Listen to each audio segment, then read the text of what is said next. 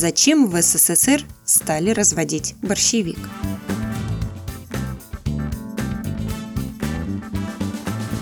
Борщевик – это растение, которое завезли в центральную часть России с гор Кавказа в 50-е годы прошлого века. В то время он активно культивировался во всех советских республиках. Сталин лично приказал разводить борщевик в СССР повсеместно, когда узнал, что в Северной Америке его считают ценной кормовой культурой. Это растение богато протеином, витаминами, микроэлементами и сахарами. Оно неприхотливое, легко приспосабливается даже к северным условиям. А возделывать борщевик гораздо проще, чем многие другие традиционные кормовые культуры, например, кукурузу. Со временем разведение борщевика забросили, потому что молоко, которое давали коровы, горчило, а скоту вполне хватало традиционной кормовой базы в виде травы.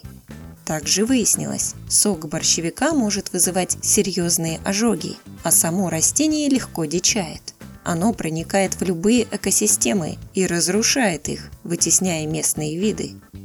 С годами борщевик и вовсе стал угрожать сельскому хозяйству, особенно в начале 90-х, когда после развала СССР многие поля оказались заброшены.